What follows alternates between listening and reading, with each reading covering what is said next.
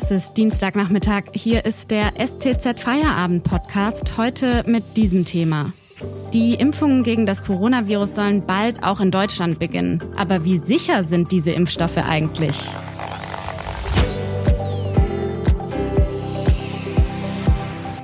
Am Mikrofon ist Hanna Spanhehl. Hallo.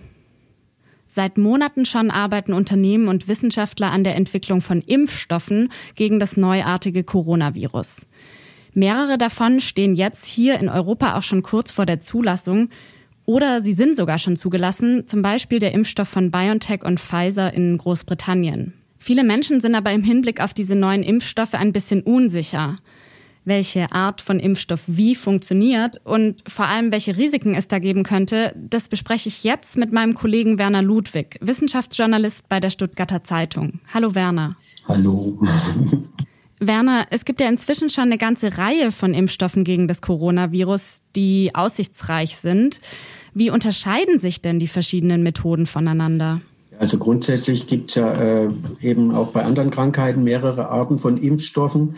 Das bewährteste und älteste sind Lebendimpfstoffe, wo also äh, noch lebensfähige, aber abgeschwächte Erreger injiziert werden, die niemand mehr krank machen sollten unter normalen Umständen. Ist jetzt aber bei Corona äh, kein derartiger Impfstoff in der Entwicklung, also kein Lebendimpfstoff, sondern äh, es sind andere Technologien. Also man kann beispielsweise ähm, eben mit abgetöteten Viren arbeiten, also vollständigen Viren, die dann äh, als Impfstoff indiziert werden. Oder man kann auch Teile dieser Viren, also insbesondere Teile ihrer Eiweißhülle oder Proteinhülle verwenden. Ähm, das macht zum Beispiel äh, der chinesische Hersteller Sinovac. Die haben so einen Impfstoff, wo also äh, Virusbestandteile drin sind, die aber nicht mehr infektiös sind. Dann äh, gibt es die sogenannten Vektorimpfstoffe.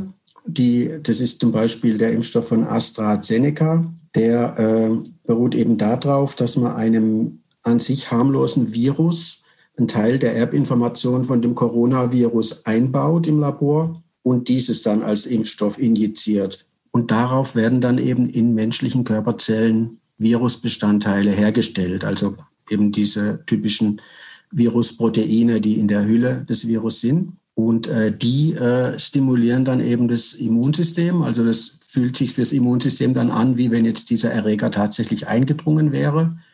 Und dann werden Antikörper und Abwehrzellen gebildet gegen das Coronavirus in dem Fall. Besonders viel wird jetzt auch äh, gesprochen über die sogenannten RNA-Impfstoffe oder eben Impfstoffe, die auf RNA basieren. Das sind ja zum Beispiel die Impfstoffe der beiden deutschen Biotech-Unternehmen CureVac und BioNTech.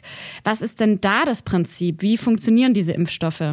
Im Prinzip ist es die konsequente Weiterentwicklung von den Vektorimpfstoffen. Also es geht wieder darum, dass man eben Erbanlagen äh, des Virus, also einen Teil der Erbinformation des Virus in menschliche Zellen hineinbringt, damit diese äh, Virusproteine herstellen. Nur, dass man hier äh, kein zusätzliches Virus dazu braucht, sondern man nimmt die sogenannte Messenger- oder Boten-RNA, in der eben die Erbinformation für die Virusproteine drinsteht. Und äh, die wird dann geimpft und darauf produzieren die menschlichen Zellen dann eben dieses Virusprotein. Also äh, das Wichtigste von denen ist eben dieses Spike-Protein, was man ja auch auf den Darstellungen immer sieht, diese Stacheln in der Virushülle. Also mit diesem, äh, mit dem Bauplan für dieses Protein äh, funktionieren diese Wirkstoffe. Ja. Manche Menschen haben ja jetzt gerade bei diesen RNA-Impfstoffen die Sorge, dass die vielleicht unsere Gene beeinflussen könnten. Kann das denn wirklich passieren? Also da gehen äh, eigentlich alle Experten davon aus, dass das bei mRNA-Impfstoffen nicht passieren kann. Ähm, zwar macht man sich damit natürlich die Maschinerie äh, der Zellen äh, des Menschen äh, zunutze, aber es ist ja so, dass die menschlichen Erbanlagen äh, in Form von DNA niedergeschrieben sind und die liegt im Zellkern, wo sie eben aufgewickelt zu Chromosomen, kann man ja sehen unter dem Mikroskop sogar. Äh, da sind die menschlichen Erbinformationen gespeichert. Und die mRNA dient nur dazu, dass diese Information äh, in, innerhalb der Zelle dorthin kommt, wo Proteine oder Eiweiße hergestellt werden. Das sind die Ribosomen, heißen diese Zellorganellen, die das machen. Und äh, es ist eben so, dass die RNA nicht äh, direkt in DNA umgeschrieben werden kann. Da bräuchte man spezielle Enzyme, die in menschlichen Zellen normalerweise gar nicht vorhanden sind. Es wurde auch noch nicht beobachtet in der Praxis. Das heißt, die RNA kommt gar nicht bis in den Zellkern, kann man sagen. Ja, also das sagen zumindest die Experten, dass sie da nicht reinkommt. Und dann ist eben die Struktur der beiden äh, Moleküle DNA und RNA zu verschieden, als dass die eine direkt in die andere übertragen werden könnte. Danke, Werner Ludwig, bis hierher. Wir sprechen gleich noch darüber, ob die Impfstoffe auch Nebenwirkungen haben. Vorher machen wir kurz Werbung. Aktuelle Informationen zum Coronavirus bekommen Sie jederzeit auf stuttgarter-zeitung.de oder in unserer STZ News App. Mehr Hintergründe gibt es mit einem STZ Plus Abo. Das kostet 9,90 Euro im Monat und ist monatlich kündbar. In dem Text Jeder dritte Radweg in Stuttgart ist zu schmal von Sebastian Stegmüller geht es um die Frage, wo in der Stadt es Engstellen gibt. Den Text finden Sie auch über die Podcast-Beschreibung. Außerdem, wenn Ihnen dieser Podcast gefällt, denken Sie bitte daran, ihn auf Spotify oder iTunes zu abonnieren. Unterstützen Sie Journalismus aus der Region für die Region. Dankeschön. Wir haben gerade schon darüber gesprochen, welche verschiedenen Impfstoffe es gibt und wie die wirken. Werner, weiß man aus den klinischen Studien dann auch schon was über mögliche Nebenwirkungen? Also da wurde jetzt ähm, eben gerade bei den bei den mRNA-Impfstoffen von BioNTech und auch äh, von CureVac, die ja auch schon Studien haben, da äh, waren es eigentlich hauptsächlich äh, leichte Symptome, die aufgetreten sind, also sowas wie Kopfschmerzen, leichtes Fieber oder auch Gliederschmerzen, sind also Nebenwirkungen, die generell bei Impfungen auftreten können und sind eben Zeichen dafür, dass das Immunsystem ähm, aktiv ist und arbeitet. Aber schwere Nebenwirkungen wurden da nicht beobachtet. Lässt sich denn auch schon was zu den Langzeitfolgen sagen oder andersrum lässt sich ausschließen, dass es solche Langzeitfolgen gibt? Ausschließen lässt sich das nicht zum jetzigen Zeitpunkt.